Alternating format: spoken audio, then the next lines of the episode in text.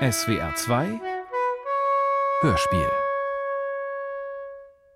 Es kommt nicht darauf an, dass man mehr von den Beschworenen weiß, als der Scheinwerfer seines Herzens eben erkennen lässt. Sie sind nicht historische Figuren oder Gestalten seiner eigenen Vergangenheit, sondern Vokabeln seiner Not. Mit diesen Zeilen über die literarisch beschworenen Figuren betont Rainer Maria Rilke, der österreichische Dichter und Erzähler Prager Herkunft, die ästhetische Eigenständigkeit aller Kunst sowie ihre zugleich aufs Leben gerichtete existenzielle Ausrichtung. Diesen Widerspruch gilt es auszuhalten.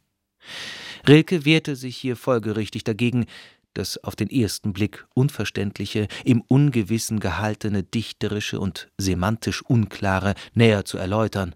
Heute würde man sagen, er weigert sich, seine Kunst zu pädagogisieren oder ins Niederschwellige zu übersetzen.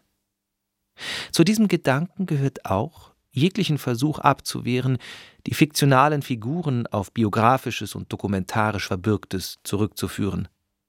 Rilkes Beharren auf der Autonomie der Kunst speist sich aus der Erfahrung, dass die bedeutenden Werke in der Literatur sich von ihrem Autor befreien und eigenständig in der Welt stehen, die sie immer wieder neu interpretiert. Das trifft auch auf sein Prosawerk Die Aufzeichnungen des Malte Lauritz Brigge zu.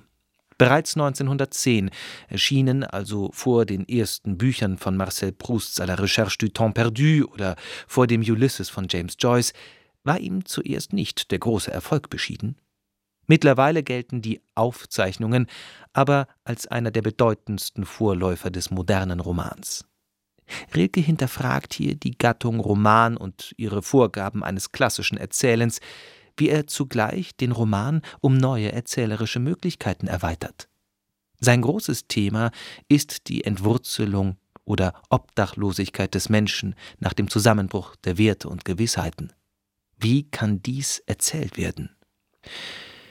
In diesem Zusammenhang sei daran erinnert, dass der Brigge erschien, als Sigmund Freud mit seiner im Jahr 1900 veröffentlichten Traumdeutung bereits das selbstbewusste und mit sich selbst identische Ich als Subjekt menschlichen Fühlens und Handels verabschiedet hatte.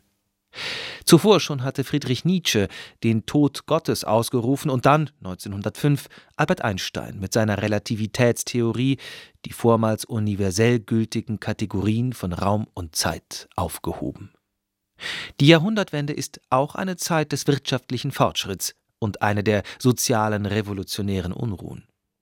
In der bildenden Kunst markierten Auguste Rodin und Paul Cézanne, die beide von Rilke bewundert wurden, die Abkehr vom Ornament des Jugendstils oder der realistisch-impressionistischen Traditionen.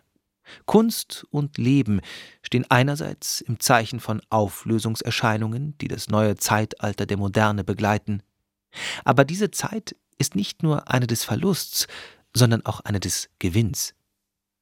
In der bildenden Kunst beginnt mit Pablo Picassos Les Demoiselles d'Avignon von 1907 der Kubismus und eine positive, der Konstruktion verpflichtete künstlerische Auseinandersetzung mit der veränderten Realität.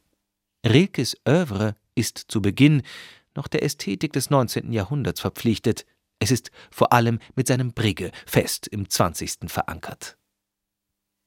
Als eine Signatur moderner Erfahrung ist die Großstadt mit ihren Massen auszumachen. Der Brigge rückt sie in den Fokus.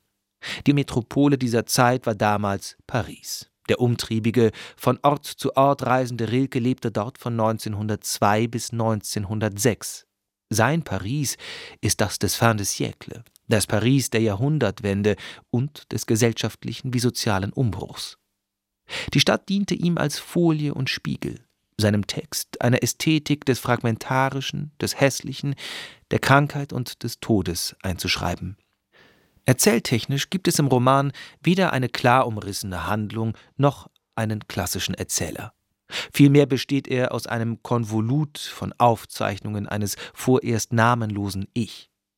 Es gibt zwar eine Herausgeberfigur dieser Notate, wie wir sie schon seit Goethes Werther kennen.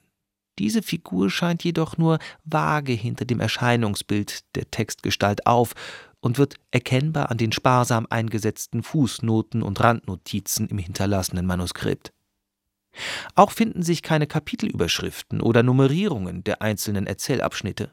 Selbst die Aufteilung des Romans in ein erstes und zweites Buch dürfte nicht einer geplanten Strukturvorgabe des Erzähler-Ichs geschuldet sein, sondern dem schlichten Platzmangel zweier übervoller Schreibkladden, die letztlich ohne Gebrauchsanweisung vom Autor der Aufzeichnungen hinterlassen worden waren.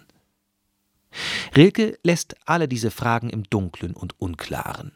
Die Herausgeberfigur geht nicht darauf ein. Assoziativ verknüpft reiht der Roman sich so zu einer Folge von Texten. Und diese Texte sind wiederum formal unterschiedlich. Neben dem Tagebuch und der Ich-Erzählung folgen unvermittelt aufeinander Erinnerungen an frühe Kindheit und Jugend, sachliche Beschreibungen der Stadt oder von Einrichtungen wie einem Krankenhaus, Gedichte, eigenständige dramatische Szenen, Kopien von Briefen sowie essayistische Selbstreflexionen und Aphorismen. In den einzelnen nur durch ein oder zwei Leerzeilen getrennten Textabschnitten finden sich überdies selbstständige Erzählungen als Binnengeschehen, die mal realistischen, mal imaginativ poetischen oder beinahe surreal zu nennenden Charakters sind. Der Roman bei Rilke schließt erzähltechnisch vieles ein und kaum etwas aus. Um den Preis, dass der Leser natürlich leicht die Übersicht verliert, wenn er nach klassischen Erzählmustern oder Orientierung sucht. Aus all diesen unterschiedlichen Aufzeichnungen schält sich als schattenhafter Umriss die Geschichte des Ich-Erzählers.